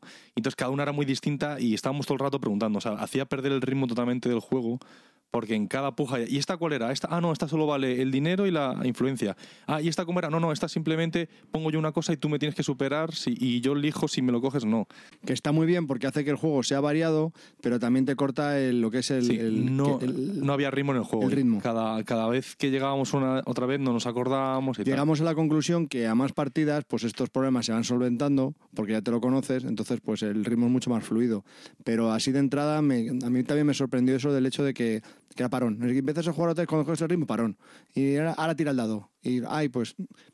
Y así una sucesión de, de- de eventos que hace que, que te van cortando y no a mí por lo menos no me hizo meterme en la partida como me hubiese gustado. ¿no? Y luego además yo me da la sensación de que tampoco tenías tantas opciones en cada en cada fase del juego. Había momentos que era evidente que tenías que ir a por unas losetas, en otro momento que tenías que hacer un hijo porque ya se te estaba muriendo el otro. O sea, no, no llegaba momentos en los que me quedaba ahí cinco minutos mirando, digo, ¿qué hago ahora? Porque era bastante evidente lo que había que hacer. No, no, no me pareció que había mucha tensión en las decisiones. Siempre, siempre tienes opciones y además son evidentes. Sí, son bastante evidentes. Lo que, lo- y luego al final del juego, o sea, luego también había, por ejemplo, el vasallaje, todo eso, que tampoco le exprimimos mucho. No sé, yo creo que le tenía bastantes... Le falta un poco de desarrollo, creo. Yo creo que yo creo que fue un problema de que, de que lo hemos jugado poco, ¿no? Si se a más partidas quizás se logre logres aprovechar los todas las acciones que, que componen el juego. Puede ser, pero me parece que mm, no le voy a dar más oportunidades. Tú no, no, no. No, no, no, porque es que a la, a la segunda partida tenía que haber visto ya algo y no, no lo he visto. No, yo lo he comentado de forma general, o sea, a mí tampoco es un juego que me haya eh, ensimismado, pero que quiero entender que a más juegas, más eh, rentabilidad le puedes sacar, más... Yo no, no le vi la profundidad, no le- porque realmente las acciones que tienes que ir haciendo eh, tam- tampoco son tan complicadas. O sea, no, no tienes una decisión que Es que, claro, Es que tú lo has dicho, es que hay acciones que no hicimos. Entonces, a lo mejor con más experiencia, si las desarrollas y te permiten hacer otras cosas. Eso habría que, que- que exprimirlo, pero la sensación que nos quedó es de no probar más, de no querer seguir Sí, sí. jugando. Pero porque nosotros tenemos un problema con ese tipo de juegos. Como jugamos a tantos juegos, no nos podemos basar solo en un juego y jugar partidas tras partida tras partida para llegar a exprimir al máximo lo que el juego da de sí. Entonces, ese es un problema que Sí, tenemos. a la segunda nos tiene que decir algo para decir, uy, yo quiero volver a jugar para probar otra cosa. Si no, si no lo ves Claro, ahí, claro. Claro. Sí, pero eso te pasa con algunos juegos, porque por ejemplo Tourney, yo he leído a mucha gente que necesitas de varias partidas para que te empiece a enganchar. Sí, pero si te entusiasma a la segunda, pues lo sigues dando un vuelco. ya. Por ejemplo, yo siempre pongo el ejemplo del Stronghold. Eh, Yo siempre digo, tiene el efecto Stronghold. Y es que necesitas jugar muchas partidas a ese juego para lograr entender el juego y empezar a jugarlo bien. Pero no dispongo ni el tiempo ni las ganas de eso, porque tengo muchos más juegos. Entonces, lo tengo que largar de mi ludoteca. pues pues lo mismo me pasa un poco con... Eso ya es la situación personal de cada uno, claro. Claro, que efectivamente. No, no, no, yo te hablo por mí, yo te- Ah, claro, claro, por eso digo. A mí otro aspecto que me gustaría comentar es el tema de los, de los componentes. A mí, sinceramente, las ilustraciones me parecieron muy, muy buenas y de verdad que no lo digo porque el trabajo sea de Pedro Soto, ilustrador español. A mí sí me gustaron bastantes. No ya tanto a lo mejor la calidad o algunos otros, otros detalles. Por ejemplo, el tema de las peanas, eh, a mí sí que es un tema que me chocó un poco y también se ha hablado a veces en un poco los foros. Decir que yo no me considero una persona eh, nada tiquismiquis con los componentes. Tengo muchos compañeros que cuando van en un juego, que feo es, no sé qué. O sea, deciros que yo soy una persona del dominan especie me parece, me parece bonito. Y en el caso del 1000, por ejemplo, las peanas me parecieron un poco incómodas. Esto puede parecer un poco delicado, pero yo las tenía de tal manera, estábamos sentados en una mesa, cada uno en un lado de la mesa, y, y, joder, parece una chorrada, pero las ves de canto y no ves de qué, de qué personajes son. Eh, no sé, pequeño detalle que a mí me dejó un poco... Sí, no, no es una figura de madera, sino que es un, Sí. es un cartón que está puesto verticalmente. y Eso entonces, es, claro, una peana. mm, solo tiene unas dos dimensiones, entonces no- de lado no lo ves. claro. Luego las, las pantallas donde guardas los recursos que van adquiriendo me parecieron un poco pequeñas, un poco frágiles, no Sí. sé, de esto se te desmonta un poquillo, porque está montada en tres piezas, ¿no? Típico frontal, lateral izquierdo, derecho. Claro, en lugar de ser una sola pieza. Y, y luego tenía un Pero problema bueno. también, que tenía una ayuda en la, en, en el- en la pantalla de los jugadores y realmente no estaba completa en alguna parte. Lo estuvimos viendo, que, que- que si solo te guías... En realidad vienen, dos, hojas, vienen dos, dos ayudas. Una es la que viene en la propia pantalla y luego teníamos otro, no había un tablero aparte, Sí, una, una loseta algo una así. loseta que le vas dando la vuelta con las rondas y las acciones que tienes. Pues esa hoja de ayuda en ninguna de las dos casos está completa. Le faltan... Te falta algo. Entonces, si, si solo te guías en eso, eh, pues al final se te olvida hacer algo. O sea, ¿cuál es el objetivo de la hoja de ayuda? Que ayude, ¿no? Entonces tiene que estar todo en ello. Si falta algo, la hoja es completamente inútil, por muy bonita, muy bien ilustrada o, o- o mucha simbología que tenga. Ujú. Entonces, eso, eh, para mí es el, el- el- el gran defecto, volviendo a los componentes que decía Carte, para mí es el gran problema que tiene, que es, el, es que la, la- la- la ayuda es en sí mm, poco a- ayuda. Yo los componentes, que sí tuve oportunidad de verlos, tocarlos, etcétera, me parecieron correctos, pero digamos que le falta el último detalle para hacerlos buenos y bonitos. O sea, mm, a ver si me puedo explicar. El tablero, que te lo dije yo a ti, Álvaro, digo, oye, es que esto si hubiera venido gofrado, pues habría quedado chulísimo, pero claro, eso es un coste, etcétera, etcétera, ¿no? O sea, son otras historias. Pero yo creo que ahí eh, el juego está muy correctamente producido, pero le faltan unos pequeñitos detalles que puedas decir, hoy pues es una producción excelente, ¿no? Es, es la única pega que yo le puedo poner, pero vamos, por lo demás a mí me pareció correcto. Yo, lo que pasa es que, claro, al no jugar, pues no. El problema de las. eh, como dices tú, de, la, de Las peanas. las peanas, etcétera, pues no lo veo. Ni que sean pequeñas las, las pantallas. No, a mí me- vamos, me marcó porque, tío, no me suelo fijar en, vamos, ni en tanto ni en la estética ni, ni en ese tipo de usabilidad, pero sí que lo tenía puesto de tal manera que decía, joder, este, este caballero de quién es. Pero eso sí, sí que es un juego que creó un poco de hype y yo creo que ahora queda un poquito... Sí, ya no se oye mucho hablar de él, pero era un hype doble, ¿no? Porque se produjo, se produjo el hype de que gustó el juego o la idea, y luego el, el hecho de ser español también, pues se multiplicó aquí dentro de España el, el, el efecto hype. Y que se presentó en Essen, o sea, es como, coño, que llegamos a un... No, y se va a publicar, se va a publicar en Francia. Sí, y ello, ¿no? Es la editorial, creo. Sí. O sea, que se va a publicar una versión francesa por Yellow, que el juego ha gustado, mm, en, en resumidas cuentas. Quizás es lo, que- es lo que dice Javi, ¿no? O sea, mm, juegas más partidas y ya dices, ay, buah, es que le estoy pillando, este juego es más profundo.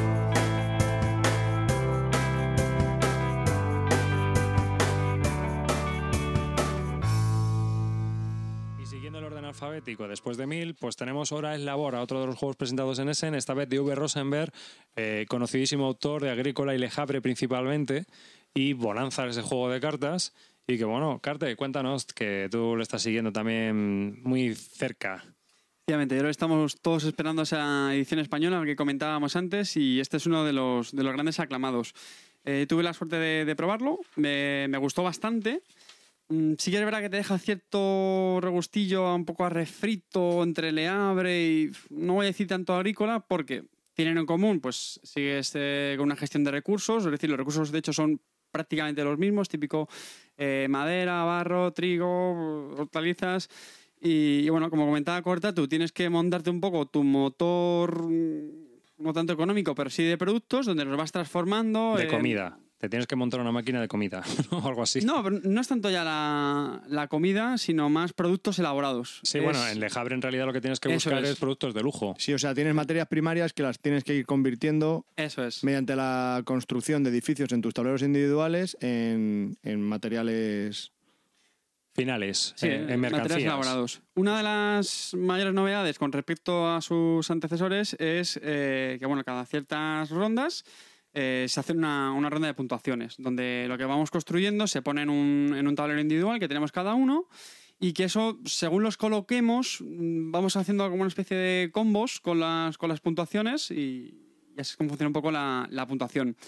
Otra cosa también que ha sido muy, muy sonada y muy original es el tema de la, de la rueda de recursos. Es decir, uno de los grandes coñazos que había en el, en el Leabre era el reponer las losetas Sí. de recursos continuamente. Y en este lo que se hace es un sistema de una rueda donde cada turno se va girando y eso te indica cuántos recursos se van acumulando de, cada uno. Es, es más difícil de explicarlo de cómo realmente funciona, pero es muy, muy, muy cómodo. Sí, realmente yo creo que V. Rosenberg empezó el diseño del juego ahí. Dijo, voy a intentar hacer un juego pero que simplifique no la mecánica, sino el- el- la implementación de lo de los recursos que vayan creciendo si no los coges cada turno. Y fue con, con la rueda esta, que lo que hace es que si no coges un recurso se va acumulando y cuando lo coges pues baja a cero y entonces... Eso es. ento- De, vale. hecho, de hecho, un dato histórico de- de- del juego, cuando en 2010 eh, V iba a presentar Mercator en Essen, él ya presentó los primeros bocetos de este juego. Y lo que se esperaba, el, mundo lúdico lo que, lo que estaba pensando era que, que el, bueno, lo que, lo que él dijo también, que el, el gran juego iba a ser el Hora del Labora. Y lleva como muchos años preparando el juego.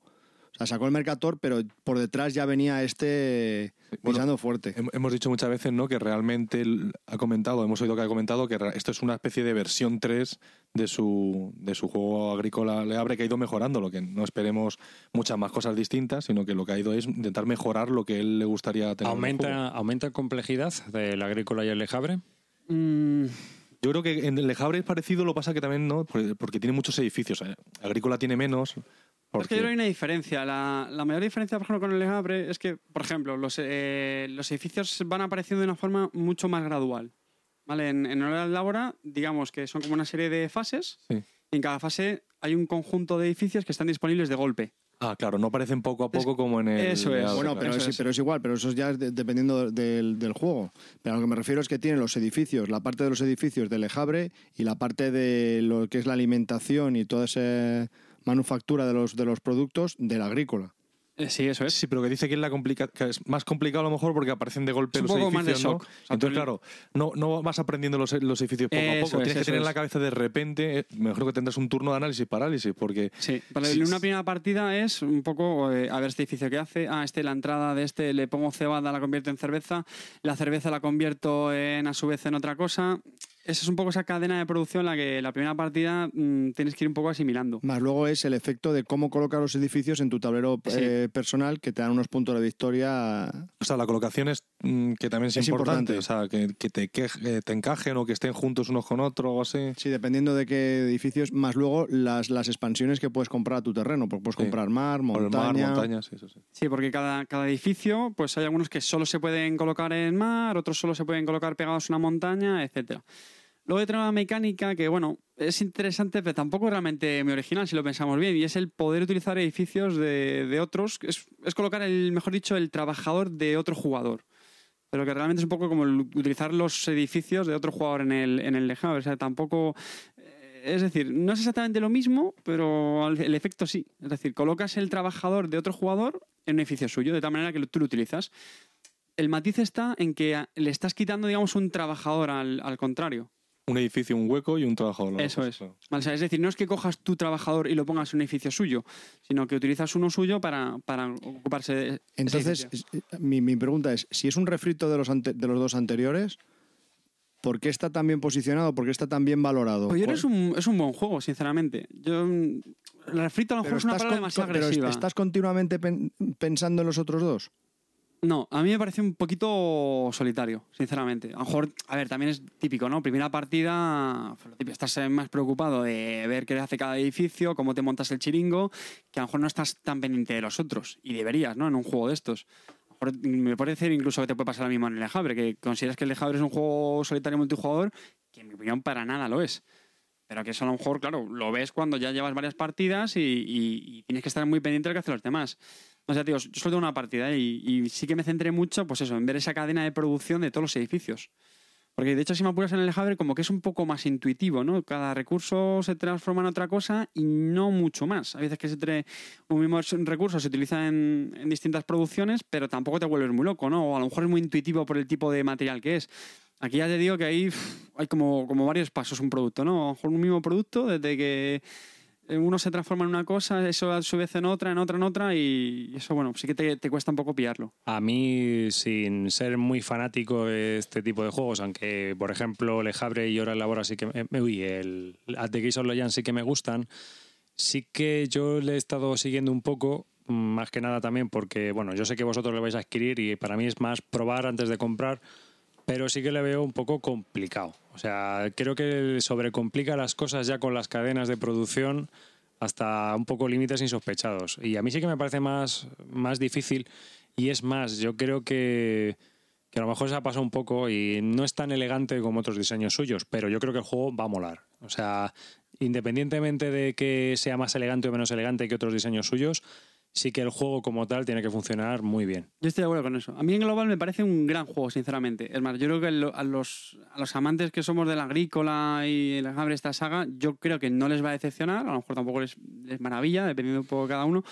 Pero yo creo que sí que es un buen juego. Y totalmente de acuerdo, de acuerdo contigo, David, en lo que dices, que es lo mejor a veces demasiado complicado. Lo comparas con el Leabre y es que es, es una de sus grandes virtudes, ¿no? Es decir, ¿cómo puede tener un juego tanta profundidad, tantas opciones con mecánicas tan sencillas? Que si lo piensas es o cojo el recurso o pongo un tío en un, en un edificio. Yo voy, ya yo voy al mareo, ¿sabes? O sea, es que ya está, esto es un Eurogame que parece ya eh, pues, eh, un juego de estos de la campaña de MMP del este de la caída de Rusia, ¿no? O sea, de 1941, etcétera, etcétera. O sea, una cantidad de opciones y una cantidad de logística que te sobrepasa brutalmente, ¿no? Decir, joder, pues un juego más sencillo, mm, que yo creo que va a gustar mucho, pero que creo que a lo mejor se va a pasar eh, en una sobrecarga de, de complejidad y opciones. Varias preguntitas. Yo que soy un fanático de los, juegos- de los solitarios. ¿Qué tal es para un jugador? ¿Has oído algo? No, la verdad es que no. Vale. Y luego, ¿qué tal escala para dos, para tres o para cuatro? ¿Cómo lo ves? Eso es un. Es lo Porque que si es un solitario multijugador, da igual que lo juguemos a dos que a cuatro. ¿Hay alguna interacción, alguna cosa distinta? Yo creo que no cambia mucho. Nuestra partida fue de tres jugadores y mi sensación sí que fue que a lo mejor para cuatro puede haber un poquito de entreturno. Y otra cosa, eh, ¿hay cartas que se añadan si hay más jugadores o que se quiten si somos menos? O Hombre, siendo Rosenberg clásico seguro, de Rosenberg. seguro que tiene. Sí, para poder cuadrar las, las rondas. Eh, una de las dudas que sí que me planteo, vamos, al acabar la partida es el factor de jugabilidad. Es un tema que yo últimamente eh, valoro mucho y es que eh, las cartas son siempre las mismas. A lo mejor Es- se- eso se es algo que hemos hablado alguna que otra vez Dependiendo del número de jugador, pero claro. Y uno puede decir, bueno, pues que en el Le Abre eh, los edificios también son los mismos. A lo mejor se, bueno, sí, se usan más, menos, dependiendo del número de jugadores, pero yo qué sé, el láser, bueno, no, el, yo qué sé, el mercado, el no sé qué, la acería, tal, siempre están ahí en una partida de Le Abre. Pero yo creo que es muy distinto, porque para empezar, el orden de aparición de edificios en el Le Abre cambia, y es que eso, aunque parezca una chorrada, es una partida distinta. Total. Otro factor muy importante en el Le Abre, que en el, que en el Hora del Labora no lo hay, es el orden de aparición de los recursos, que es lo mismo. Parece una chorrada, pero pues si al principio va a haber más madera en la partida del Abre, pues por lo que sea te va a mejor conducir a, a elegir otro camino. En el Hora y el Labora esto no pasa. Es decir, eh, el, el número de recursos disponibles al principio es siempre el mismo, y los edificios, ya os digo que son siempre los mismos. En la fase A, en la fase B son otros edificios, pero son siempre los mismos. Entonces la pregunta es, ¿yo podría tener la misma táctica todas las partidas? Eso es. Entonces es, es lo que digo, que a lo mejor con grupos distintos seguro que van a salir partidas distintas, pero con un mismo grupo de jugones, mm, pues, hombre, también será raro, ¿no? Que salga la misma partida, pero que Hombre, sí que es más dado a Pero eso. tú compites por los edificios, ¿no? O sea, si lo coges tú este edificio, no se lo coge el otro. Sí, luego, hombre, tú Claro, luego, lo que entonces- comentaba antes, tú puedes luego usar los edificios de los Ya, por otros. eso digo que entonces la partida te cambia mucho. Pero, Sí, sí. pero viniendo de Rosenberg, yo dudo que esté limitado en esas opciones cuando en todos sus juegos hay 250.000 opciones de apertura. Es que en- este digo que fue lo que más me... Pero me eso, chocó, pero eso ¿eh? que estoy con David, Eh, hubiese, hubiese cambiado tantísimo la valoración y la opinión de ese juego que no estaría donde está. Es que si lo, o sea, si lo piensas, tampoco es tan. O sea, este hecho tampoco lo hace tan cuadriculado al juego. Porque al final no deja de depender un poco de las acciones cada.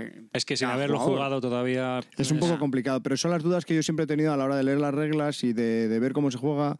Siempre son la- las dudas que yo he tenido ahí. Digo, si siempre son los mismos edificios y tal y cual, que bien es cierto, como dice Carte, que en el Lejabre siempre es igual, pero bueno, cambia el orden. Hay matices. salen. eh, Yo en el Abre sí que he visto matices que, claro, en, en este no lo he visto. Y eso es un poco la duda que me creo, pero bueno. A bueno, mí- pero vale, yo sé que tú, eh, David, tú no sigues esto, pero la valoración de los juegos en la BGG Ya, bueno, tiene un, un interés. A mí no me eh, importa. es que está el 18. Entonces, si esto, lo- si de verdad fuese tan, tan igual, habría mucha más diferencia. O sea, sería un buen juego, estaría en el 100 o en el 200, que es un buen juego, pero no estaría en el 18. O sea, eso me da a decir que es que realmente es un muy buen juego. Entonces, no creo que peque Yo de que personalmente. cada partida sea Pero, igual. o que pero yo- vamos a ver, no, no, no, no hay que darle tanta importancia a que siempre sean los mismos edificios. O sea, David, tú que juegas muchos wargames, igual los escenarios Claro, muchas veces son el mismo wargame Sí, y que sí. te lo puedes jugar 80.000 veces distintas. Justo, y porque es. el otro, bueno, los 18x que estamos hablando siempre, empieza con las mismas losetas, con lo mismo tablero siempre. Y es que no tiene nada que ver una partida a otra. Eh, Porque, claro, exactamente. porque la interacción de los jugadores hace que un pequeño cambio te cambie la partida. ese es, ese el problema, en que aquí hay menos interacción. Bueno, pero algo habrá que si te quita un edificio, ¿sabes? Que me refiero. A que mí, eh, Ya, ya, no, no todo está en la es lo que dice. David, que claro, que es, Uwe Rosenberg, que, que no puede ser tan tan tan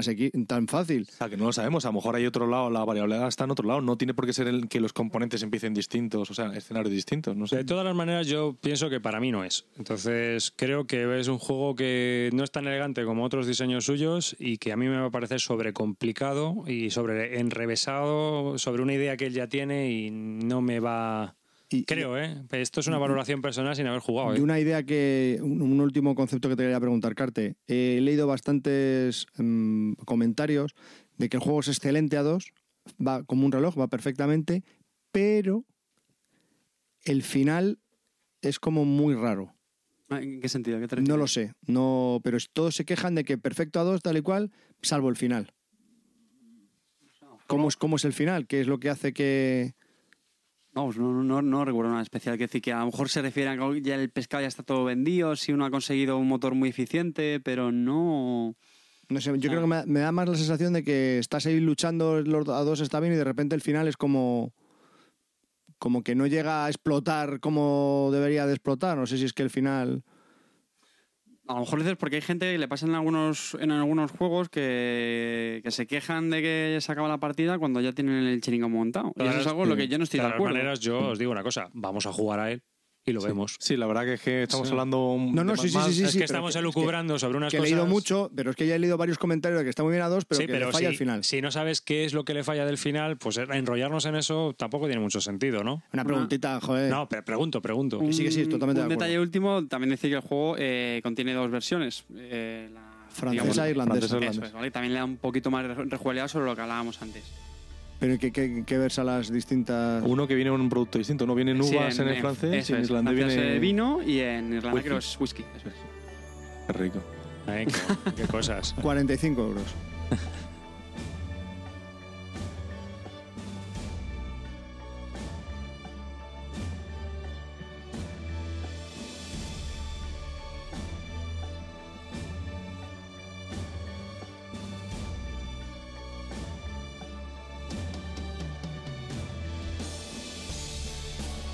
Y hasta aquí este episodio de Bislúdica, el episodio número 50. En los próximos programas eh, vamos a seguir hablando de, otros temas, no relacionados con Essen directamente, pero sí que hablaremos de juegos que eh, mm, salieron en Essen. Los juegos de importación hemos decidido que vamos a seguir hablando de otros temas y demás, porque es una lista muy larga, demasiado extensa quizás para desgranarla en un podcast. Y hemos decidido que vamos a hablar de otros temas y que vamos a relacionarlos con juegos que salieron también durante Essen 2011 o incluso posteriormente. Recuerda que estaríamos encantados de que nos dejaras un comentario en bisludica.com, que puedes escribirnos a bisludica.gmail.com, aunque sepas que a veces vamos a tardar en, contestarte, y que por supuesto la forma más rápida de contestar una duda, una sugerencia o cualquier otra cosa relacionada con el podcast o con los juegos de mesa es en nuestro foro, en, nuestro pequeño, en nuestra pequeña comunidad, en bisludica.com barra foro. Todos esos enlaces los podéis encontrar perfectamente en el menú de nuestra página web y bueno, os invito a que los visitéis.